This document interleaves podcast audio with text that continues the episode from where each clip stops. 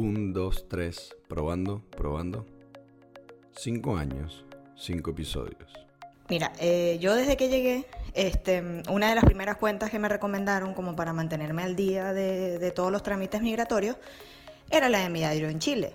Eso fue ya junio del 2018 cuando nosotros llegamos. Fue una de las primeras cuentas que empecé a seguir.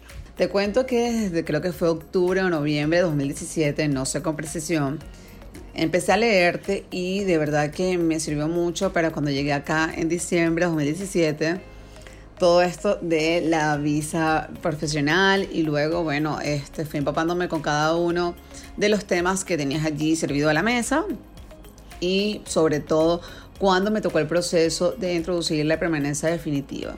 Mi nombre es Ricardo Martínez. Soy creador de midiarioenchile.com y espero que disfruten de lo que vamos a contar sobre todo aquello que pasamos, vivimos y sentimos los migrantes en este podcast que he decidido llamar Por amor a mi visa. Debo admitir que es una mera casualidad que el episodio 5 se haga el año en que cumplo 5 años en Chile. La verdad demoró más de lo que creía porque el anterior episodio me pareció un final excelente. Ahora tendremos algo más parecido al final de Game of Thrones, una audiencia dividida. Pero si lo analizamos bien, es precisamente lo que más se adecua a este proyecto que ya tiene 5 años y que se llama Mi Diario en Chile, una audiencia dividida. Chuche su madre.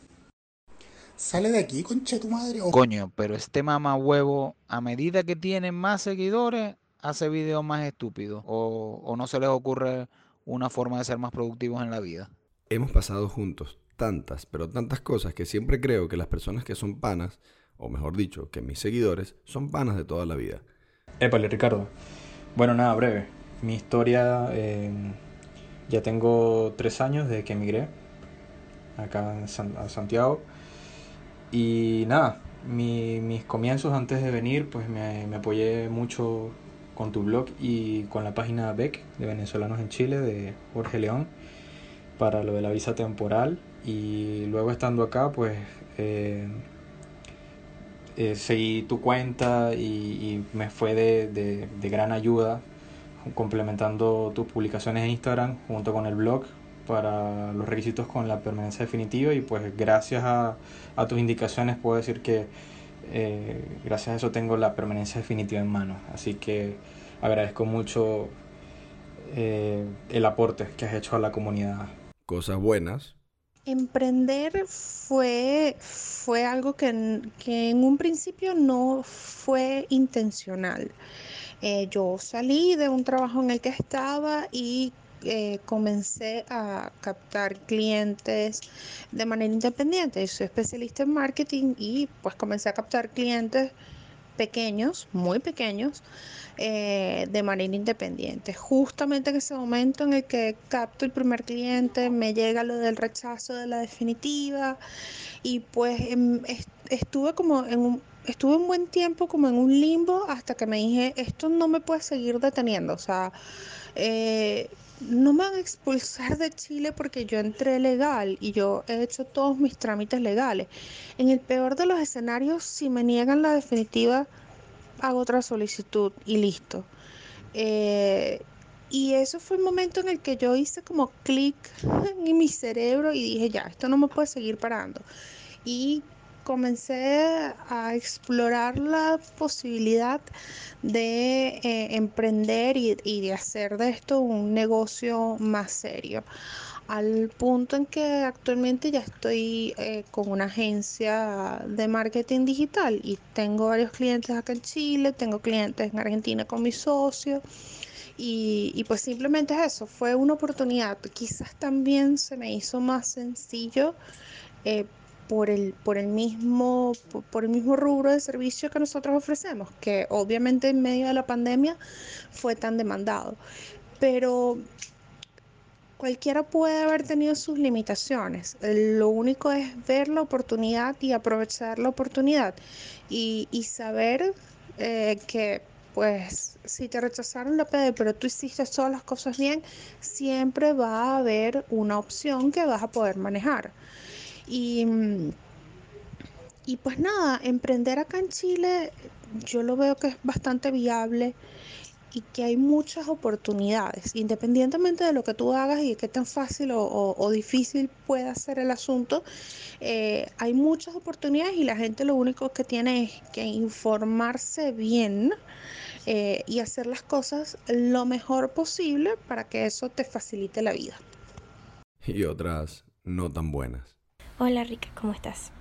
Bueno, te cuento, yo antes de venirme leí mucho sobre los trámites migratorios acá en Chile y planifiqué para que mi novio y yo tuviéramos papeles lo más pronto posible.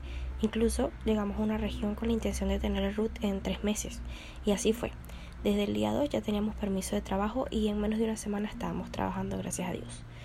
A los 4 o 5 meses me vine a Santiago, que era nuestro destino final, y pasé por varios trabajos, con algunas lagunas entre ellos hasta que me tocó meter los papeles para la definitiva, lo cual hice tan pronto como pude, tres meses antes de que se me venciera el RUT temporario. Mientras esperaba la PD, nos metimos en un plan de inversión que requería que tuviera la definitiva para mediados del 2022 y yo estaba contando al 100% con eso porque a pesar de tener algunas lagunas, cuando metí los papeles tenía ocho cotizaciones justas y un contrato indefinido y eh, no me habían mandado a subsanar absolutamente nada. Me movió, me movió muchísimo el piso cuando me entero que me negaron la PD porque y que no tenía estabilidad económica. De verdad era algo que no había contemplado que ocurriera, para nada. Yo lo tenía todo milimétricamente planificado. Bueno, y como acotación, desde que hice la solicitud en marzo del 2019, eh, al sol de hoy, enero 2021, seguimos esperando respuesta de si rechazaron o aprobaron la, solicitud. Preferiblemente esperamos que la hayan aprobado. Pidiéndole dosito y prendiendo velitas. Aquí definitivamente no se puede andar pendiente de tiempos. Pero bueno, así es esta relación. Ustedes me aman y me odian. Y afortunadamente, si algo le agradezco a mi diario en Chile, ha sido precisamente conocer tantas personas y tantas experiencias. Creo que ha sido lo que más me ha generado aprendizaje. Generalmente publico lo que a veces la gente se le ocurre decir por mensaje directo odiando, pero la verdad me llena mucho más aquellas personas que para algo les ha servido este proyecto. Entonces, de verdad que de todas las personas que hablan de este tema, yo confío plenamente hasta ahora en todo lo que tú has posteado, sobre todo porque, bueno, hace ya el año pasado me llegó mi, mi permanencia, entonces digo, bueno, si yo pude hacerlo con los pasos que me dio Ricardo, mi diario en Chile, creo que todos podemos hacerlo. De hecho, no solamente me ha servido a mí como referente, a muchas personas que le he dado la recomendación, así que quiero que sepas que estás haciendo una bonita labor, que, mm, que si las personas se dedicasen un minuto o tres minutos a leerte, todos los procesos fuesen mucho más ágiles y de, bueno, de ser así, creo que todos eh, los papeles estuviesen andando. Como es de esperarse, amar o odiar a mi diario en Chile siempre está presente. Siempre he dicho que muchos de los que no les gusta lo que hago estarían muy cómodos si bebiéramos una cerveza y me conocieran de verdad. O bueno, también me, me odiarían más pero esta vez con más base. Por favor, gente, lean el blog, que ahí está todo. La verdad, si algo quisiera hacer para terminar este episodio y terminar precisamente esta temporada de este formato por amor a mi visa en podcast, sería leer un artículo de mi blog que nunca tuvo quejas, imagínense, nunca hubo una audiencia dividida. Este artículo lo hice para mi mamá en el año 2020 y fue precisamente para que pudiera estar un poco más tranquila, tanto ella como cualquier otra madre que pudiera leerlo. Ya son cinco años sin verte, mi querida madre, y con la señal que nos regala Venezuela cada vez es más difícil hacerlo. Pero quería decirte, mamá, que te quedaras tranquila. Tal como siempre te lo digo, pero debo suponer que estás igual que yo, bombardeada con todas las noticias de los venezolanos que se regresan, la xenofobia, aquellos que están durmiendo en las calles, en la embajada, bueno, incluso hasta los que se rebajan ante un narcogobierno para rogar un puesto en un avión. No voy a decir que ha sido fácil, obviamente, pero aquí estoy. Pero esta parte ya te la sabes. Es la típica historia de una vida normal, no solamente en Chile, sino en cualquier parte del mundo. Llegar sin conocer mucha gente, sin trabajo y con los ahorros que pudieron haber dejado vender las cosas que tenía. Pero obvio, con todos los comienzos son así. Pero eso, solamente el comienzo. Espero que no te vayas a infartar, ya que esto fue solamente momentáneo, Pero recuerdo que cuando arrendé mi primer departamento tuvimos que dormir varios días en el suelo, bueno, semanas, eh, para poder lograr estabilizarnos y poder comprar algunas cosas. Pero tranquila, mamá. Sigue, sigue escuchando y después verás que todo pasó. No voy a negar que se trabaja que jode en Chile, mamá, pero se supone que ya eso venía haciéndolo. Durante cuatro meses en mi primer trabajo, decidí, porque sabes que soy fiel a asumir las decisiones, trabajar más de 12 horas de lunes a lunes porque precisamente podía ganar más dinero.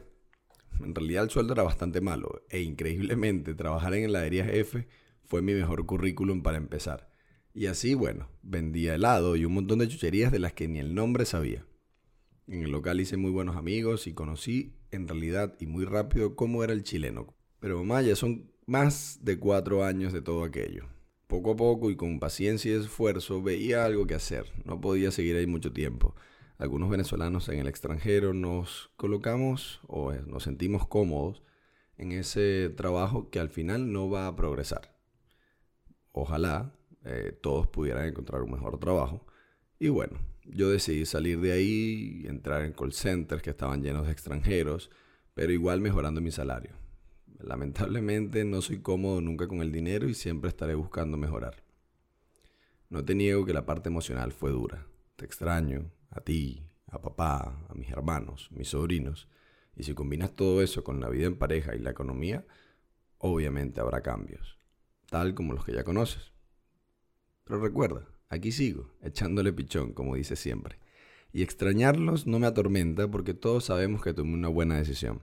Y estando aquí podría ayudar más que estando allá. Sin duda espero verlos pronto y me aterra pensar que nuestra despedida fue la última vez que nos pudimos abrazar.